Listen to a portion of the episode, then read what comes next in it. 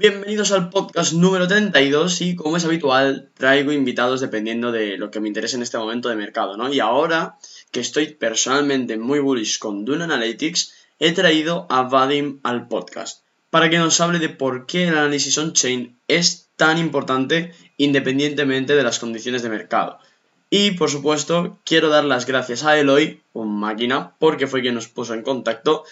Y ahora sí, sin más demora, con esta mini intro, como dirían en, Latinoamérica, te dejo con el podcast.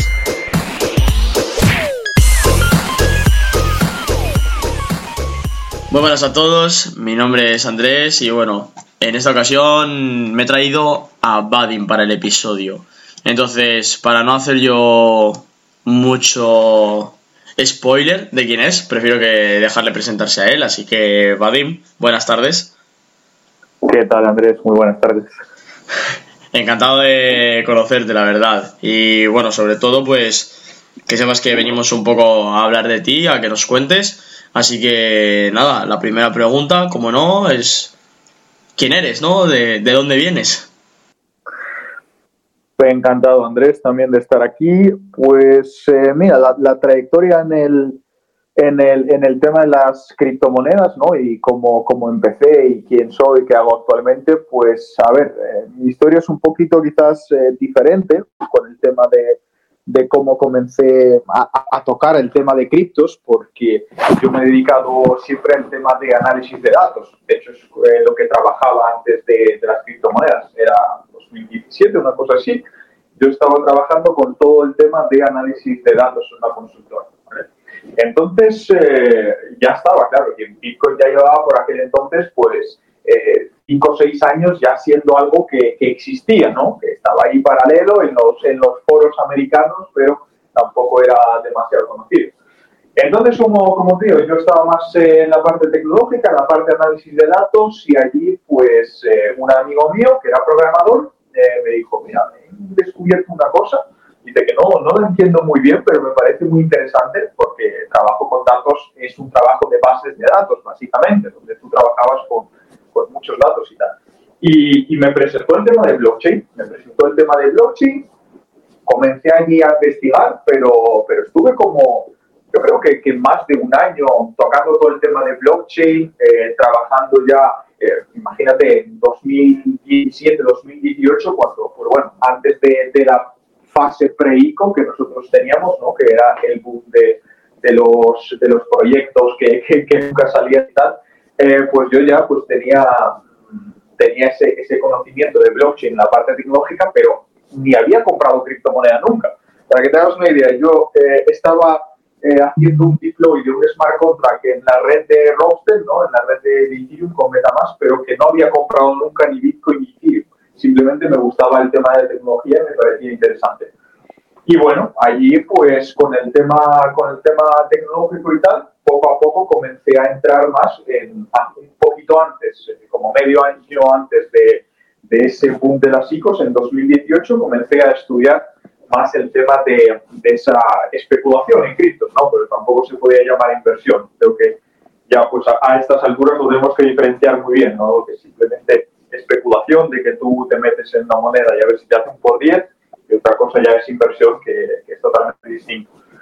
Entonces, bueno, estuve con, con, el tema, con el tema de inversión, investigando, ¿no? Pues todos esos proyectos, eh, por supuesto, que, eran tiempos que, no hace tanto, ¿no? Estamos hablando de hace cuatro años, pero eran tiempos muy distintos a la hora de, de obtener información, de entender eh, realmente un mercado. Tú en, en 2018 te metías y veías páginas tan importantes como Investing, por ejemplo, que, supuestamente ya estamos hablando de una plataforma de noticias prestigiosa y tal, que estaban anunciando día y noche ICOs eh, y proyectos que, bueno, los miras ahora y, te ríes porque ya hay experiencia y dices, pero ¿cómo me he podido comer esto? ¿no? Pero en aquel entonces era la hecho porque te presentaban un proyecto, una web eh, súper bonita, un white paper que tú entonces era la primera vez que escuchaban la palabra white paper y ya pues era como, como todo muy interesante, ¿no? Entonces ahí comencé ya a estudiar más las criptos desde el tema especulativo, el tema de inversión, teniendo esa base tecnológica, pues bueno, había cosas que, que en las cuales tenía bastante ventaja, ¿no? Porque cuando eh, veía que estaban contando una cosa que era imposible, ¿no? Porque tú más o menos a nivel tecnológico ya lo entendías, pues decías esto no sirve, lo otro sirve y tal. Y allí pues comencé, comencé ya más con el tema, como digo, de, de, especulación, después ya pasé a, a, analizar las criptos, pero sinceramente analizar como todo el mundo hace, ¿no? Eh, el análisis de un proyecto, desde el equipo que hay detrás, desde el roadmap, eh, desde la, la, distribución que ellos tenían de, de, las monedas, eh, que estaba bloqueado, que no, lo, lo típico, ¿no? Y bueno, allí em, descubrí un nuevo tipo de análisis, era aproximadamente hace dos años, una cosa así, descubrí un nuevo tipo de análisis que era el análisis on-chain, ¿vale? Y, y, ahí realmente con el análisis on-chain, pues eh, la, lo, primero, ¿no? La primera toma de contacto era lo típico, veías un hilo en Twitter que de repente te decía, eh, yo no sé, los eh, mineros están vendiendo sus monedas te ponías a pensar y dices, joder, ¿y cómo, cómo se sabe que los mineros están vendiendo monedas? Eh, empezamos a investigar más, claro. Herramientas como, por ejemplo, hoy en día, CryptoQuant o Glassnode estaban en su fase alfa-alfa, es decir, no los conocía nadie. Hoy en día ya dices Glassnode y prácticamente pues cualquier persona que, está en el sector cripto ya sabe de, de, lo que va el tema. O dices, yo qué sé, el stop to flow de Plan B, ¿no? Una métrica eh, que se ha hecho bastante famosa y tal. Hoy en día se sabe, pero hace dos años, eh, nada, era el salvaje oeste, no, nadie no tenía ni idea. Y bueno, allí, allí comencé, comencé a investigar porque teniendo esta base de análisis de datos, que es de la que venía yo, junto con, con los conocimientos de, de, blockchain, pues bueno, tenía esa ventaja de que a pesar de que no había sitios ya bien estabilizados, ¿no? Eh, que te podían dar esa información, esas métricas para que tú entiendas la blockchain, pues bueno, me descargaba directamente desde, desde diferentes proveedores de datos. Eh, yo qué sé, las últimas transacciones que hay en, en la blockchain de Bitcoin, del, vamos a poner, no sé, de las últimas tres semanas. Me descargaba todo eso y empezaba a rastrear qué es lo que pasa dentro de, dentro de una blockchain. ¿no? Y allí, con todo, con todo este tema, pues bueno, me empecé, me empecé a dar cuenta, joder, qué potencial hay detrás de todo esto. Eh, y es que además lo interesante es que estamos hablando de datos reales, es decir, aquí no te metes eh, ni en el típico food ni en el típico FOMO, aquí estás viendo movimientos reales. Es decir, eh, no tienes que fiarte de un hilo de Twitter o no tienes por qué simplemente dejarte llevar por el miedo de que estos están vendiendo, los otros están comprando, porque lo puedes comprobar. Y allí, con, con, todo, con todo el tema de, análisis on-chain, pues he seguido eh, investigando y sigo investigando y estudiando el tema. Y eh, poco a poco, poco a poco han ido ya, pues, eh, plataformas como Glassnode o han ido ya mm, llevando esta información a mucha más gente, ¿vale? Han ido creciendo también. Y la verdad que, que, es con lo que me he quedado al final, que es lo que me he quedado con, con con lo que me he quedado al final con el tema de, de on-chain, el análisis on-chain, porque sinceramente, mm, después de aprender análisis on-chain o después de ver esa realidad de, de, lo que ocurre realmente en una blockchain, te das cuenta de la cantidad de información, de la cantidad de, de datos, de la cantidad de manipulación a la cual nos estamos sometiendo en el sector cripto y que es totalmente falsa. Ves medios de comunicación muy prestigiosos simplemente hablando de, cosas o de eventos o justificando, ¿no? Que es una cosa muy importante cuando te justifican. Eh, no, es que Bitcoin ha caído hoy un 15% porque ha salido la noticia de no sé qué. Esos movimientos no se hacen así como así. Es decir, cuando tú ves que de repente han salido a la venta, ¿no? Están ejerciendo una presión de venta 15.000 bitcoins, es que esos 15.000 bitcoins estaban esperando en su wallet eh, para que salga esa noticia y enviarlos a un exchange. Había un proceso previo donde esas wallet estaban enviando las monedas para buscar el momento perfecto y ejercer esa presión de venta justificando con cualquier evento macroeconómico. Me da igual si son los datos de la FED, los datos del BCE, un tweet de Elon Musk o, no sé, cualquier otro evento macroeconómico. Y allí, ¿no? Con, con el análisis on-chain, eh, la ventaja que tienes es que lo puedes ver antes lo puedes ver antes. Fíjate, el ejemplo, el ejemplo de, de hoy mismo, por ejemplo. Eh, Bitcoin estaba en 19,600, abres el mapa de liquidaciones, ¿vale? A nivel on-chain, con qué es lo que, lo que, lo que tienen actualmente eh, los exchanges, y te das cuenta que hay muchas operaciones de longs que tienen su stop loss en 19.100, 19.200. Lo avisé, ¿vale? Lo avisé, no sé si por, por, Telegram o por Instagram, me parece que incluso por los dos sitios, y como dos horas después, Bitcoin a 19.200. Podríamos decir perfectamente, no, es que claro, como abrió el mercado americano y hay una correlación con el SP500, Bitcoin retrocedió, sí, pero es que había, había eh, millones de dólares apalancados en longs con un stop loss en 19.100, 19.200. Para mí eso, es lo que me explica lo que ha ocurrido en realidad. Era un movimiento que le interesaba a todo el mundo, porque casos como el de Bitcoin, con la correlación, por ejemplo, con el S&P 500, eh, fijaros, eh, a veces sí y otras veces no. Eso es lo interesante. Tenemos días de que la correlación es inversa y otros días que ciertos movimientos se justifican con una correlación, cuando la realidad ni de lejos es eh, siempre así, ¿no? como, como nos, lo, nos lo intentan transmitir. Y eso quizás, pues, eh, el, el tema on-chain es lo que a mí me ha solucionado, entender realmente el mercado para, para ver la realidad ¿no? de, de, muchísimas cosas. He puesto un par de ejemplos así muy sencillos para, para que nos entendamos, pero sinceramente es la realidad de, de una blockchain. Cuando tú puedes ver los movimientos reales, cuando tú puedes ver cómo en los puntos bajos acumulan las wallets más grandes, cuando tú ves que comienzan a tomar beneficios a poco que el precio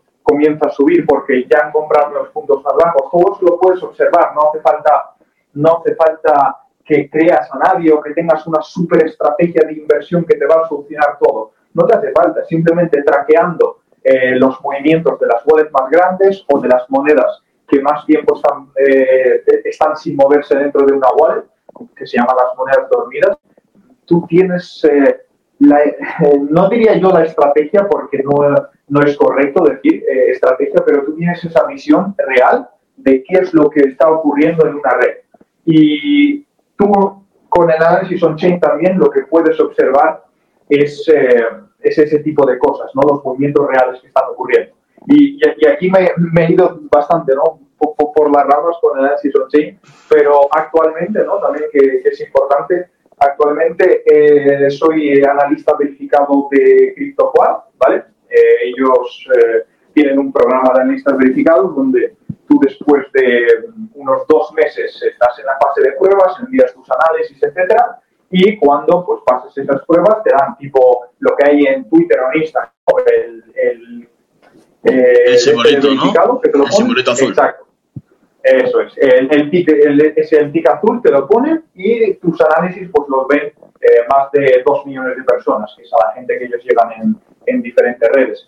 Por lo tanto, actualmente eso, actualmente estoy dentro de, del equipo de análisis verificados de CryptoQuad, porque el, el Demon Chain, otra de las cosas que tiene, importante, ¿no? Eh, porque lo he comentado como muy bonito al principio, de que, de que vas a ver todo y es, eh, y es para mí el, mejor tipo de análisis, etcétera, etcétera, etcétera, pero el análisis on-chain el problema que tiene es que si el análisis técnico con la información adecuada, eh, que hoy en día ya hay muchísima, lo puedes aprender, aprender para entender qué es lo que ocurre en, no sé, en un mes, ¿vale? Cuando haces un intensivo te enseñan cómo funciona el análisis técnico. Con análisis on-chain el problema que tienes es que no lo puedes aprender porque prácticamente no existe información al respecto.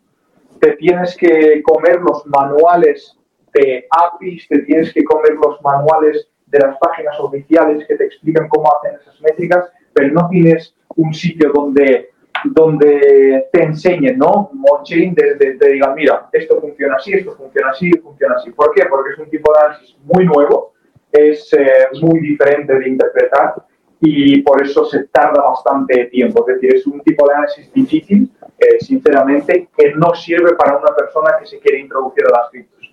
Ya tienes que venir de, de una batalla de análisis técnico, de una batalla de comerte unos cuantos root pools, de una batalla de, de, de perder dinero en, en, en las criptos, para decir, vale, veo que lo que he aprendido no me sirve, y necesito, necesito otro tipo de conocimiento para ya entender realmente el mercado y pues poder mejor eh, tomar mejores decisiones de inversión, ¿no? Y, y eso es una, una, parte importante de que el on-chain no, no le sirve a todo el mundo eh, que no tenga los conocimientos ya bien sólidos dentro del sector cripto.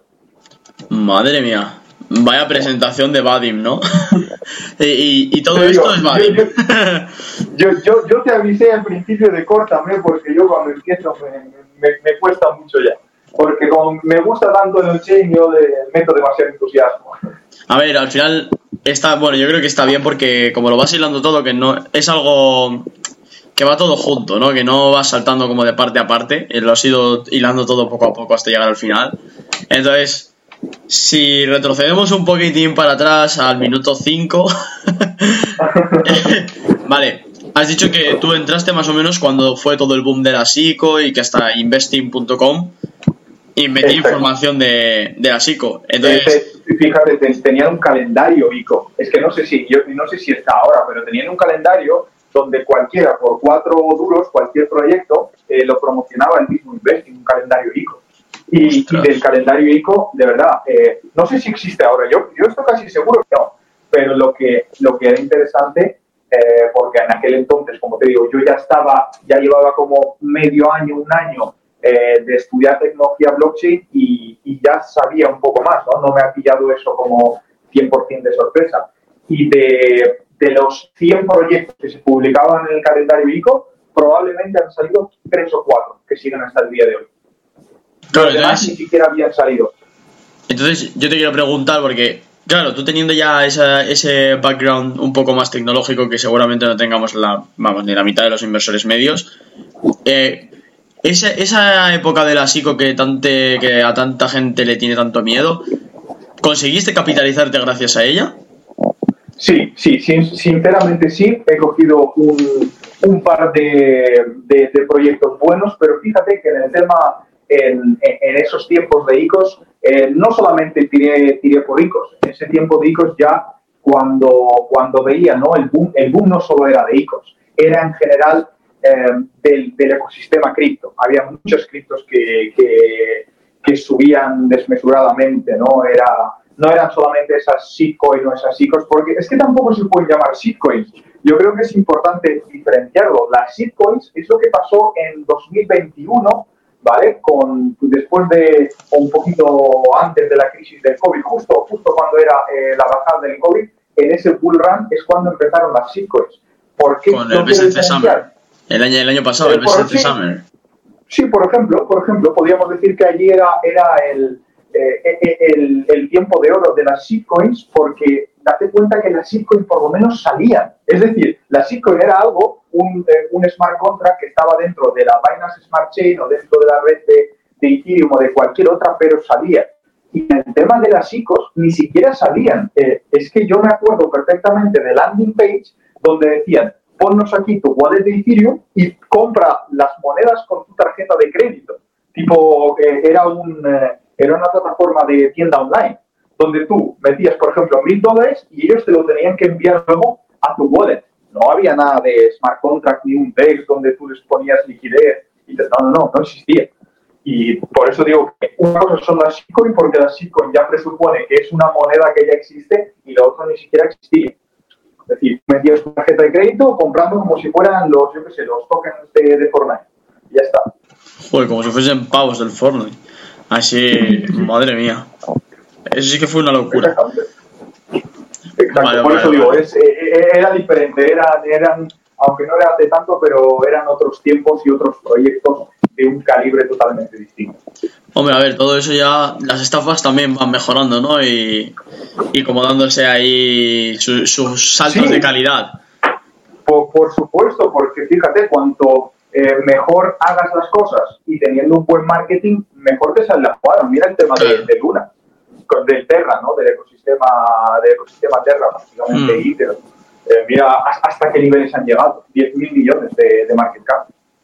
Que, se dice pronto, ¿eh? Así, nada, sí, sí, claro, enseguida. Es que por eso, es que por eso. Una cosa es que te escamea un producto de 200 millones que, que dices, ok, pero otra cosa es, eh, fíjate, si es que yo porque, aparte, ¿no?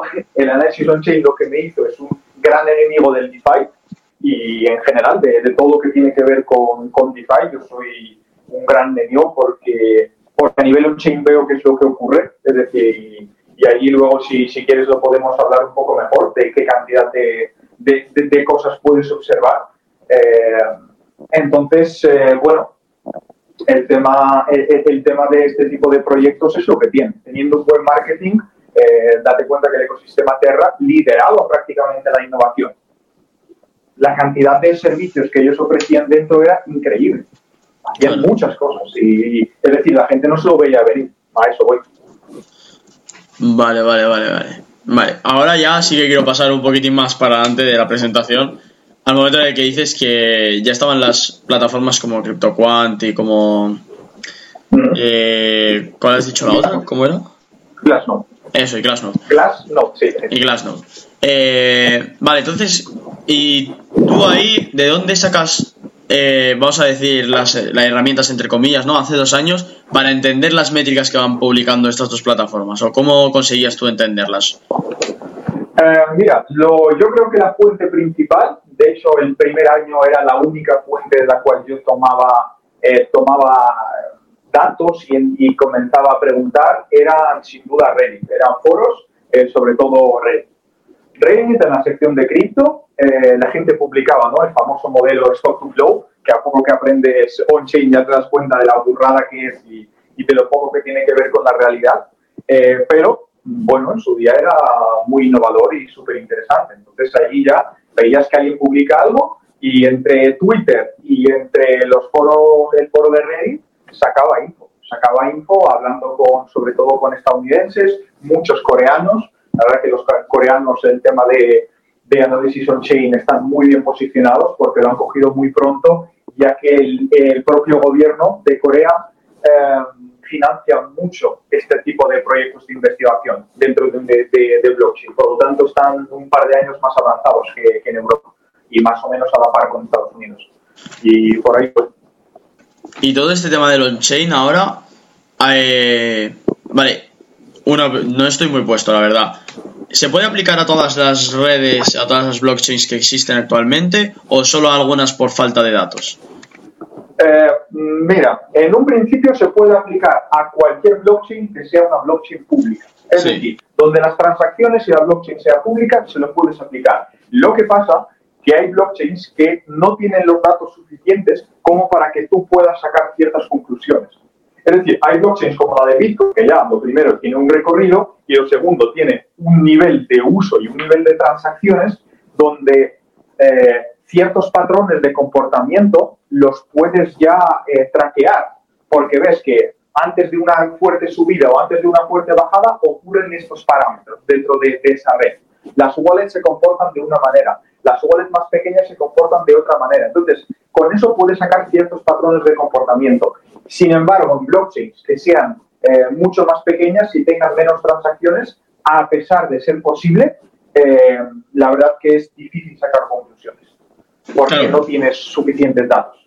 Imagino que puedas ir traqueando los datos hasta llegar a poder tener conclusiones, pero pff, tendría que desarrollarse más la blockchain y tener más datos para poder hacer más tendría que, ¿no? Sí, tendría que tener cuanto más historial tenga, mejor, eh, y cuantas más transacciones tenga, mejor. Porque, por ejemplo, puedes traquear perfectamente a nivel on-chain los, eh, los, NFTs, ¿vale? El tema de NFT con, mm. con una plataforma como, por ejemplo, eh, Dune, se llama, Dune, eh, puedes traquear perfectamente las colecciones de NFTs, quién las compra, quién las vende, etcétera, y estamos hablando de cosas eh, muy pequeñas, pero eh, también es diferente de que cuando tú traqueas los NFTs, hay una colección que hay, por ejemplo, eh, no sé, 500 NFTs o 1000, y es fácil de traquear, pero tú te metes en una blockchain, eh, no sé, más pequeña, que tiene de supply, no sé, 800 millones de tokens, traquea tú eso ¿sabes? Claro. Es, es, mucho más difícil. Eh, te quiero decir que se pueda todo, pero que tenga utilidad real y que puedas sacar conclusiones que te ayuden a invertir, porque también te digo, si es para estudiar está bien, pero al final esto estamos hablando de, de maneras y de análisis que te ayuden a tomar mejores decisiones de inversión. Si no, ¿para qué le vas a a dedicar tanto tiempo y esfuerzo a algún tipo de, de, análisis y al final no te lleva nada más que a pasarlo bien, ¿no? Claro, es como tiempo que tienes que invertir en precisamente generar beneficios o algún dinero, ¿no? Que para eso lo estás haciendo. Exactamente. Y entonces, vale, antes has hablado también de DeFi, on-chain y todo esto. Cuéntanos un poco de cómo ves las DeFi a través de on-chain o qué datos o cómo lo usas. Eh, a ver, sinceramente, yo todo lo que tiene que ver con, con el tema de, de, DeFi, ¿vale? Lo toco muy poco. Me considero pues, una persona que está bastante, bastante alejada del tema DeFi, sobre todo por, por, esta, por esta cantidad de, de problemas ¿no? que, que, yo he observado al analizar diferentes proyectos a nivel on-chain. Eh, por ejemplo, ves un, un, proyecto DeFi que tiene un marketing de la leche, que es muy bueno, eh, y sobre todo lo primero que le fijas es para mí ¿no? una, una parte clave y creo que, que hay mucha gente que, que, le gusta el tema de EFI, que les está dando muy buena rentabilidad, etc. Eh, y creo que les va a servir a, a, todos. Eh, para mí lo más importante cuando tengo delante un proyecto ¿vale?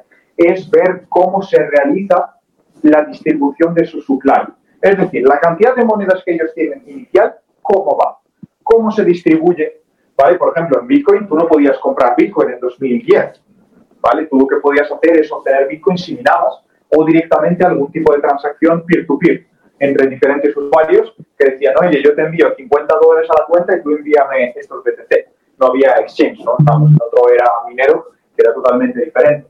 Entonces, eh, para mí es muy importante el tema del supply, ¿vale? En, en, en DeFi. Así que cuando comencé a investigar mucho más en profundidad el tema de supply, me di cuenta ¿no? de la cantidad de burradas que nos están haciendo y nos están vendiendo en el tema de DeFi y lo difícil que es, por muy bueno que seas, lo difícil que es evitar eh, perder simplemente todo tu dinero en DeFi, pero no porque has hecho un mal análisis, sino simplemente por cosas que tú no puedes controlar. ¿vale? Y eso fue una combinación de on-chain con el tema tecnológico. Te voy a poner un, ejemplo sencillo, ¿no? que yo lo, lo, estuve comentando no hace tanto por, por redes. Eh, tienes, tienes un proyecto, ¿vale? Un proyecto que acaba de salir, un proyecto que, que tiene un lanzamiento, ¿vale? Que, que, no sé, hacen una IDO, por ejemplo, en PancakeSwap, porque este la Binance Smart Chain, y te dicen, ¿vale? Que tú vas a obtener esta cantidad de tokens, el precio de lanzamiento es este, tal, tal, tal, ¿vale? Eh, vas a ver vas a, te, te, pones a, investigar, ¿no? Ese, esa wallet que tiene ese, esa liquidez, ¿vale? Encerrado, por ejemplo, para que la gente la pueda comprar, te están vendiendo un producto que, por ejemplo, eh, tiene un periodo de bloqueo que se va que va desbloqueándose con el investing durante un año y medio, dos años, y de repente con cuatro clics, sabiendo lo que haces, dices, vale, esta gente me acaba de vender que tengo que confiar en sus tokens y en su proyecto durante año y medio o dos años o seis meses, me da igual. Sin embargo, ellos cuando han bloqueado la liquidez, han bloqueado la liquidez durante dos semanas. ¿Por qué han bloqueado la liquidez durante dos semanas? Y resulta que justo después de dos semanas eh, hay un rug pull y la liquidez se ha ido totalmente fuera. Y podrías haber hecho un análisis de la leche donde tú veías que todo está fantástico, el equipo es muy bueno, el roadmap que tienen es muy bueno, el, no sé, las ideas que tienen, la innovación que traen es muy buena, pero luego eh, simplemente te comes alguna especie de rug pull o simplemente se llevan la liquidez y no te sirve de nada tu tipo de análisis. Eh, esto por, por, una parte, ¿no? En el tema de DeFi, y es lo que, lo que siempre lo que siempre me daba pues bastante, bastante mal rollo, ¿no? De que digo, yo invierto tanto tiempo en estudiar, en leer redes, en investigar, y luego tenemos cosas tan, tan, sencillas, eh, tan sencillas en el tema DeFi, por ejemplo, que, es que no hay por dónde cogerlo, porque simplemente es puro marketing y no tiene nada detrás que le dé más uso que la especulación. Entonces, eh, que aunque el 95% del sector cripto es así, yo, sinceramente, si tengo que esperar un año ¿no? con, con, unas monedas, vamos a poner que hay un mercado bajista muy fuerte, y hay que esperar un año con unas monedas que las has comprado, vamos a suponer, eh, alto, y tienes que quedarte con ellas hasta que el mercado recupere. Hmm. Bueno, ahí cada uno tiene sus ideas, pero yo esperarme un año prefiero que en mi cartera durante ese año haya un BTC, haya un Ethereum, haya un Litecoin, Bitcoin Cash, lo que quieras, menos alguna especie de proyecto nuevo que acaba de salir hace medio año y yo no sé nada de ellos, ¿sabes? Y esa es la tendencia, tú lo puedes comprobar fácilmente. Eh, y, se lo digo siempre a la gente, ¿no? Que cuando nosotros vemos que, que está llegando al fin, ¿no? Esa alt season, esa tendencia alcista, y tú estás, aunque sea perdiendo un 20-30% con esas monedas prodigiosas que, que, te tienen que hacer un por 10, véndelas en pérdidas, porque seguramente nunca van a volver a estar al precio que tú las has comprado. No, no, no van a volver a esos precios, porque ha pasado el hype, ha pasado el marketing, han hecho lo que han, lo que han querido para, para sacar ese dinero y ya está. Y el coste de oportunidad que tú vas a tener luego, el que, tú vas a perder, mejor dicho, por tener tu liquidez atrapado, porque para mí lo malo en el sector cripto ni siquiera es que tú pierdas un 20, 30, 50%. Lo malo es que tú estés con la liquidez atrapada, mirando el mercado desde tu trading view, los precios, sin, eh, sabiendo que no puedes ni comprar ni vender.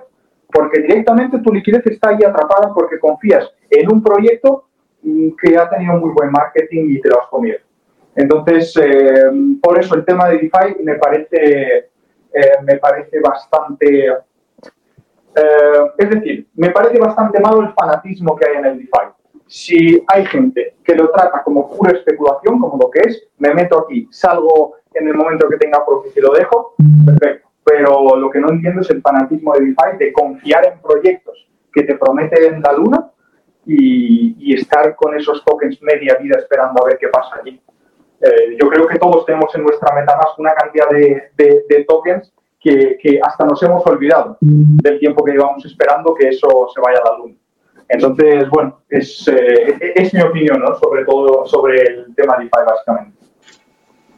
¿Qué herramientas utilizas tú para medir todo esto que me acabas de decir? en general. Eh, a ver, si eh, te refieres al tema de DeFi, ¿no? Sí, eso es. ¿Con, qué métricas on-chain puedes tú ver todas estas cosas que, me cuentas? ¿O eso lo ves tú de otra forma?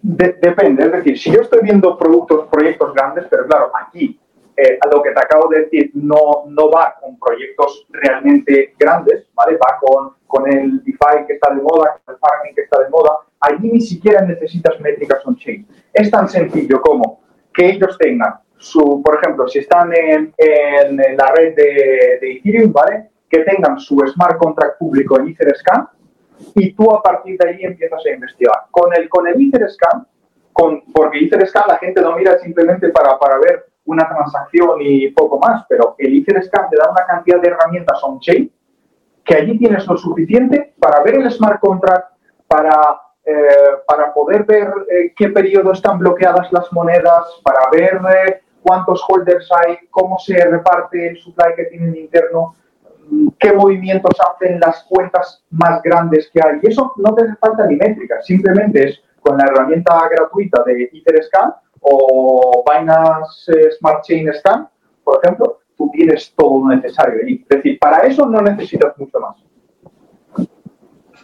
Estaba viendo ahora, sé que el Etherscan, mira que nunca lo he usado mucho, pero siempre veo como tools o herramientas que hay interesantes, que todo el rollo que la gente a veces usa, bueno, usa como para como para decir que sabe usarlas, pero realmente luego no, no usa. No, eh, eh, te tienes que, enfocar directamente, por ejemplo, ¿te interesa un token concreto? Te vas a Etherscan, al token concreto, y allí vas a tener un, eh, un menú bastante grande que te va a poner eh, las últimas transacciones, los, eh, el, el, contrato, vas a ver si está verificado, si no está verificado, vas a tener el código del contrato abierto, vas a tener los comandos y los diferentes, las diferentes opciones que ellos tienen dentro del código. Y, por ejemplo, una cosa que la gente eh, tampoco se, se, da cuenta, y eso es abriendo el smart contract e investigando un poquito, te das cuenta de que hay smart contracts eh, que simplemente tienen, tienen eh, diferentes, diferentes, vamos a llamarlo así, un smart contract final es como un software, ¿vale? Que tú le puedes añadir diferentes opciones, que pueda dar, tener más uso o menos uso. Y perfectamente, yo mm, lo he visto muchas veces y en proyectos grandes que tienen directamente una función y esa función lo que les permite se llama la función, eh, se llama, cada uno lo llama como quiere, ¿no? Pero eh, se puede llamar como la función de marketing o la función de influencer, donde tú eh, puedes hacer que en cualquier wallet que tú tengas, por ejemplo, eh, se hace una campaña con un influencer muy top y ese influencer tiene que decir, mira chicos, aquí en mi MetaMask tengo dos millones de estos tokens que los acabo de comprar porque veo una inversión de la hostia a largo plazo, ¿no? Que esto para cubrirse siempre tienes que añadirle a largo plazo, por si baja luego y decir, no, no, es que yo os he dicho que está fallando, ¿no? Eso, eso que no falle. Entonces, esa función lo que hace es que puedes, ¿vale? Puedes hacer que en cualquier wallet aparezca el balance que tú quieras que aparezca. ¿Vale? Tú, tú puedes hacer que en, ese, en esa wallet, sin tener esas monedas, que aparezca que tiene un millón de tokens cuando realmente no los tiene. Y es una función dentro del smart contract, dentro de blockchain. No estamos hablando aquí de un frontend que simplemente a nivel de software se cambia tipo Photoshop. No, no, no. Estamos hablando de smart contracts. ¿Vale? Luego, tienes otras funciones que les puedes añadir un smart contract, por ponerte un ejemplo del scam más clásico, donde una vez que eh, recibes los tokens, ¿vale? Eh, no los puedes enviar simplemente, la función de enviar está deshabilitada.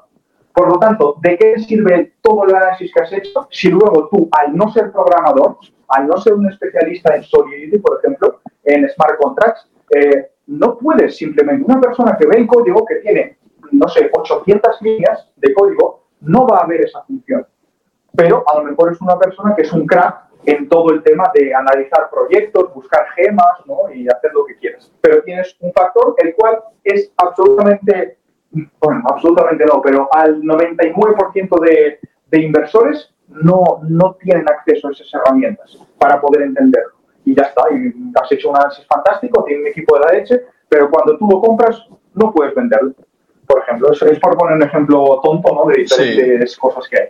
Que hay cosas mucho más sofisticadas, pero para no liarnos demasiado. El más sencillo, ¿no? Que el honeypot directamente. Tú puedes comprarlo, pero no venderlo. Sí, por ejemplo. Ahí está. Que, ¿Qué te iba a preguntar? Vale, si imagínate que ahora nos está escuchando alguien que le está empezando a picar la curiosidad del on-chain por todo lo que estás diciendo, ¿por dónde le dirías que empiece a, investigar o a estudiar o cómo le plantearías una, un roadmap de estudio? Mira, sin duda, ¿vale? Sin duda, lo primero que tiene que hacer esa persona es no entrar en Twitter, ¿vale? ¿Por qué? Porque el tema de on-chain se está poniendo muy de moda y es muy fácil retuitear o poner eh, barbaridades, ¿no? Es que esta métrica nos indica que eh, mira, hace tres días, hace tres días, un ejemplo perfecto, de las cuentas más grandes de Twitter en, en, habla hispana de criptos. ¿Te mojas?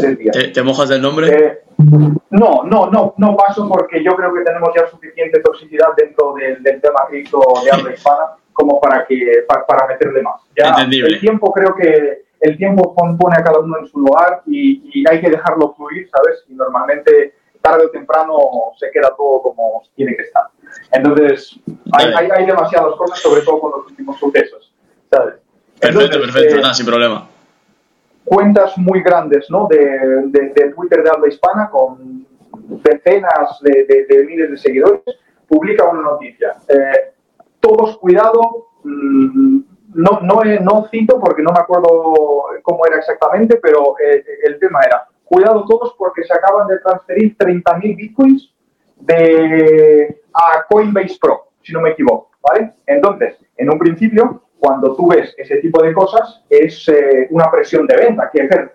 Entonces, muchas cuentas, ¿vale? Muchas cuentas que lo siguen en pánico, boa, BTC, 30.000 bitcoins que han entrado, presión de venta, nos vamos a, a 10.000, nos vamos a 8.000, nos vamos a 6.000, lo que sea, y luego una persona que ya eh, sabe un poco de on-chain empieza a investigar y eso ha sido una reestructuración de las carteras de custodio de Coinbase que las han pasado a Huobi por temas de reestructuración, simplemente de cambiar de wallet para que las monedas estén más seguras.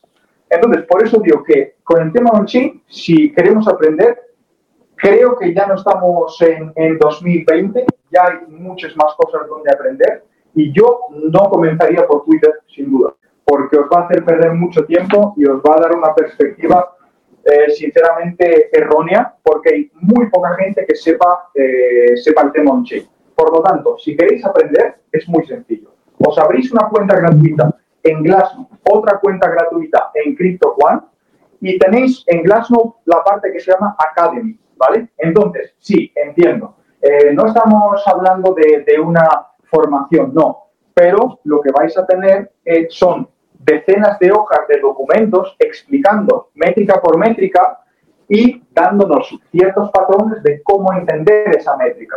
Lo mismo tenemos en, en CryptoQuant, tenemos una parte de, eh, ¿cómo se llamaba? De docs, no sé qué, algo de documentos, que lo, tenéis ahí de cuenta gratuita, como os digo, no hace falta ahí nada. Y allí dentro vais a tener eh, decenas de páginas que os van a explicar métrica por métrica cómo funciona, cómo interpretar y qué, qué es lo que tenemos que, que, buscar, qué tipo de anomalías en esas métricas que, que estamos viendo. Con lo cual eh, yo empezaría por allí sin duda y me quedaría 3-4 meses leyendo ese material y tomando mis propios apuntes cuando mire, eh, cuando pueda estar mirando esas métricas, ¿vale? Eh, las, de las que me hablan. Me habla, por ejemplo, de la métrica de entradas y salidas de monedas a exchange, métrica principal.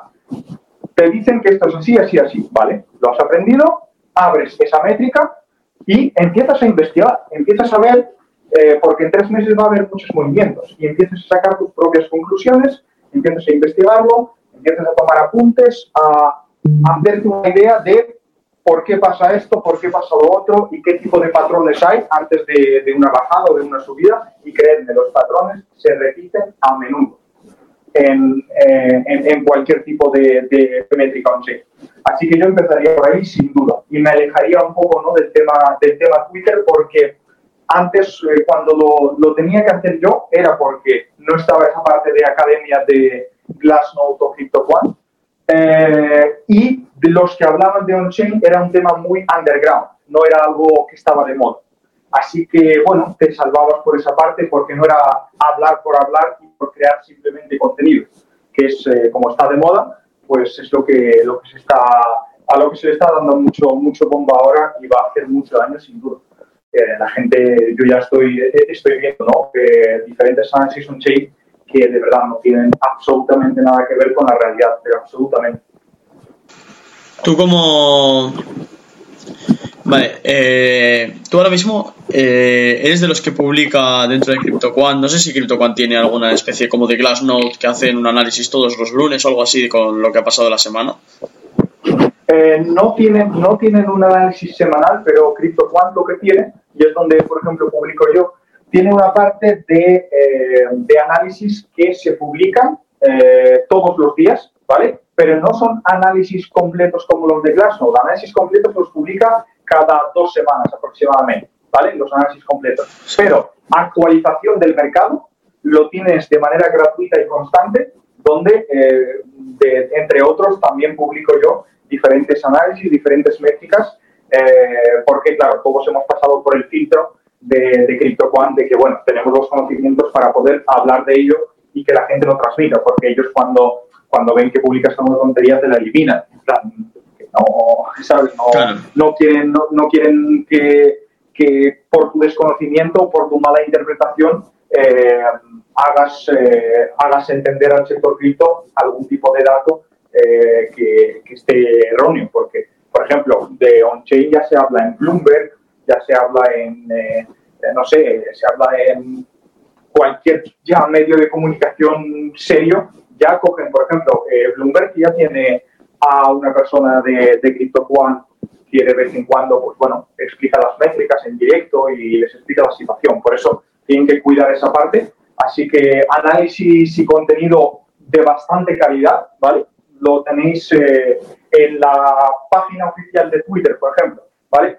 porque ya no estoy hablando de analistas, eh, de analistas, digamos, independientes. No, os metéis a la página oficial de, Twitter de Glassnode, por ejemplo, Alerts, porque está la de Glassnode, que tiene sus cosas, pero está la de Glassnode Alerts, que son alertas automáticas cuando ocurren anomalías en diferentes métricas. Y ese, por ejemplo, es de lo poco en Twitter que os lo recomiendo. Luego, lo que bien has dicho, eh, el informe semanal de Glassnode, muy interesante los, lo hace Checkmate, ¿vale? que es eh, una de las personas que, inventa las métricas, desarrolla esas métricas de, de Glassnode, que, que, lo conozco personalmente, personalmente por, por, por, texto me refiero, de Estados Unidos, eh, en, en, diferentes chats que estamos juntos y la verdad que, que es un, crack eh, total.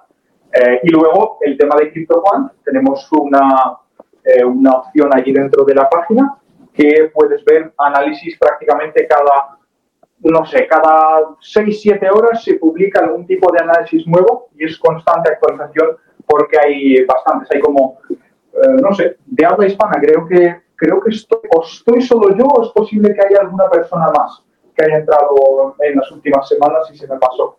Pero, pero hay como 50 analistas, ¿vale? Que están publicando contenido y como te digo, cada día vas a tener contenido fresco. Qué bueno, me gusta. La última pregunta que te quiero hacer, eh, porque, bueno, por lo que has estado diciendo, los datos on-chain dejan margen a que por ejemplo, tú los interpretes de una forma y otro compañero tuyo los interprete de otra? ¿O es algo más sistemático? Eh, ahí está, es la pregunta más importante sin duda y más seria de todas porque de ahí es donde vienen todos los problemas. Eh, el tema de las métricas on-chain es que no es análisis técnico, no es un soporte, no es una resistencia, no es un canal de tendencia. Cuando ocurren movimientos y anomalías, tienes que, por eso digo que no le sirve a una persona principiante, porque tienes que entender el contexto en el que pasó. Por ejemplo, eh, vamos a poner, no sé, un ejemplo sencillo, tonto, que pasó también no hace tanto. Eh, de repente empiezas a ver muchísimas transacciones hacia Binance, pero una cantidad de transacciones de Bitcoin a Binance que no ha pasado quizás un año entero.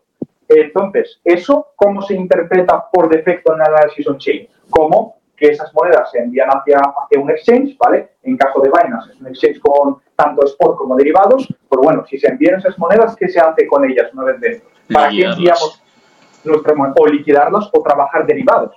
Claro. Es decir, meter shorts, longs, etcétera. Entonces, cuando nosotros observamos ese tipo de movimiento, eh, ya en 15 minutos vamos a ver el Twitter lleno y en general, incluso dentro de, de, propio CryptoQuanto, del propio Glassnode, otro tipo de analistas ya eh, gritando, mirad, cuidado todos y tal. Y luego resulta, si estás, por eso, por, eso vuelvo a repetir, tienes que estar muy al día y ser muy, con, muy, eh, muy consciente de, de, qué es lo que ocurre y luego simplemente ves que Binance ha sacado una promoción de algún tipo de, de staking o algún tipo de, de beneficio a los nuevos usuarios o algo de eso, por ejemplo. Por ejemplo, para atraer nuevos usuarios. O, Binance ha hecho una colaboración con el Milan. Entonces les empiezan a entrar muchos usuarios porque el Milan saca su fan token. Ya está. Eh, ahí está la explicación. Ese dinero no va a ejercer una presión de venta sobre el mercado. Eh, pero hay que estar, eh, tienes que estar al día y tienes que entender. ¿vale? Lo bueno que es que cuando llevas tiempo, vuelvo a decir, por eso llevo, llevo dos años y, y, aún me doy cuenta de que, de, que eh, ahí ha falta otros dos años y después otros dos años porque es infinito, pero sí que hay ciertos patrones donde tú los vigilas más de cerca. Yo, por ejemplo, cuando veo grandes entradas eh, a Coinbase, no me preocupo demasiado. No me preocupo demasiado porque sé que Coinbase trabaja con eh, fondos de inversión, trabaja con inversores institucionales. entonces, ese tipo, de, ese tipo de movimientos y noticias, ya sé que cuando veo una transacción de 15.000 bitcoins que se van a Coinbase, que allí estamos hablando de spot, es decir, es una presión de venta directa al mercado, no estamos hablando de derivados, no. Si se mandan, supuestamente desde una presión directa, eh, ya empiezo a investigar y no, y, no, y no activo las alarmas porque sé que, bueno, hay que ver el contexto. Porque también hay gente que, que no, lo, no lo termina de entender, pero eh, 5.000 bitcoins, estamos hablando de cerca de 100 millones de dólares. Es decir, no puede entrar a un exchange de repente 500 millones de dólares y que el exchange le dé la liquidez en 5 minutos. Son movimientos que se preparan, son, eh, son operaciones que están preparadas desde hace tiempo para que el exchange pueda proveer la liquidez a ese tipo de entradas de capital con lo cual no es algo que sea sencillo, ¿vale? Cuando nosotros vemos algún tipo de movimiento fuerte. Así que es muy, es lo más importante de todo cómo nosotros interpretamos esos movimientos y eso solo lo hace la experiencia. No hay, no hay otra cosa más que la experiencia y por supuesto consejos y cosas que, que, que te puedan ayudar con ello. eh, de, gente ¿no? que, lleva más experiencia y en general que está más puesta en el tema para ayudarte desde el principio a que no lo tomes como, como un indicador técnico. Es decir, un dato on-chain no es un RSI, no es un MACD, no es un estocástico, no. Estamos hablando de movimientos reales, de personas reales que, que tienes que entender que tienen sus incentivos, sus miedos, sus codicias. Por lo tanto, los movimientos que hacen en la blockchain eh, tienes siempre que interpretarlos en el contexto de la situación actual del mercado. Por eso, por eso esa, esa pregunta, digo, es, es, muy importante por el motivo de que, de, que no lo podemos tomar como un indicador técnico. No, es que cuando hay 10.000 bitcoins que entran en un exchange ya es malo, o cuando salen 5.000 es bueno. No, no, porque depende del contexto y la situación del mercado actual. Claro, por eso te quería preguntar, porque igual daban margen más interpretación, ¿no? O era tan sistemático como de, vale, pues si, si vemos este patrón, pasa esto y esto se va a ocurrir 100%. Como una ciencia tan exacta en el caso de Bitcoin que había que seguirlo pues casi al pie de la letra. Pero ya veo que, que es algo más como más interpretación, que no es tan claro el, análisis. Exacto, es, eh, es, un análisis que, que, no digo que, que, no sea claro cuando ya tengas la experiencia suficiente, eh, porque por ejemplo, lo que, lo que vimos no hace mucho también, eh, de repente un pool de minería bastante grande, ¿vale? Si no me equivoco era el AMP pool, enviaron, a, enviaron hacia los exchanges, no me acuerdo ahora, 15.000 bitcoins, ¿vale? Enviaron hacia los exchanges. Entonces, todo el mundo empieza a gritar, los mineros están capitulando, tal, tal, tal pero luego empiezas a investigar con dos clics en Twitter del mismo Antpool, que es el pool de minería. Si no me equivoco, era Antpool, pero no, no estoy seguro si, si eran ellos. Creo que eran ellos. Eh, empiezas a investigar y te das cuenta simplemente que tenían un préstamo como colateral con Bitcoin y lo tienen que liquidar para poder pagarlo. Es decir, es, eh, vale, no, no lo han vendido porque ellos han querido. Son mineros, es una empresa, tienen que proteger su, eh, tienen salarios, tienen un sitio físico del cual tienen que pagar el mantenimiento, el alquiler eh, y todo lo demás. Por lo tanto, tenemos que interpretarlo también de otra manera. Eh, y ahí está la importancia de lo que me habías preguntado. Pues nada, Badi, con todo esto que nos has contado, con estos 50 minutos de, charla motivadora en cuanto a entrar al análisis on-chain, yo creo que está bastante bien. Además, consejos finales también hemos tenido.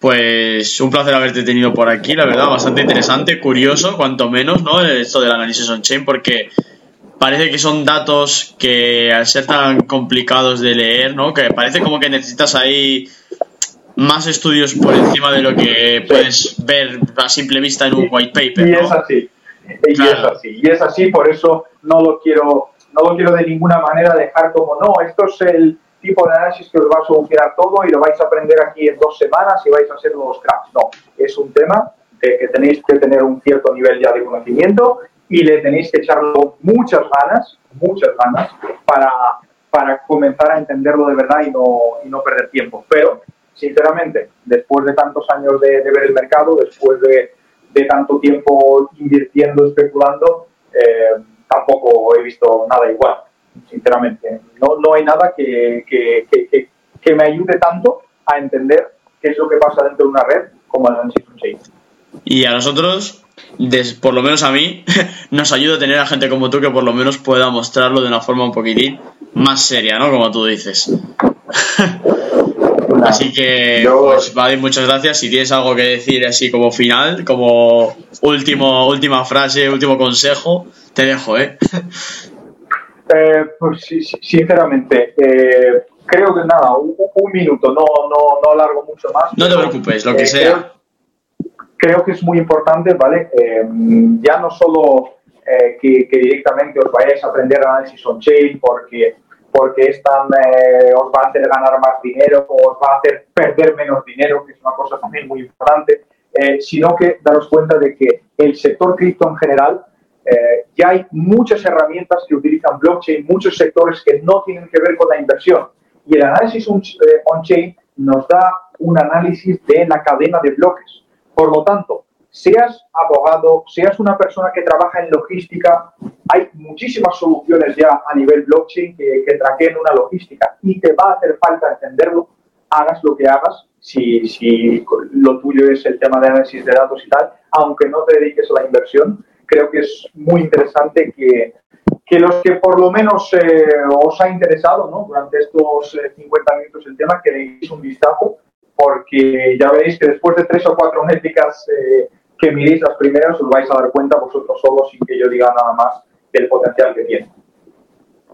Pues nada, Vadim, muchísimas gracias por haber estado aquí y te seguiré en las redes para, para poder continuar sabiendo sobre on-chain y controlando un poquitín más. Y dejaré todas tus redes en la descripción, así que si alguien quiere seguir a Vadim eh, en sus cuentas, en sus perfiles sociales, pues ahí abajo va a tener todos los, todos los links disponibles. Así que nada, un saludo Vadim. Muchas gracias. Y vamos hablando. Nada, muchas gracias Andrés.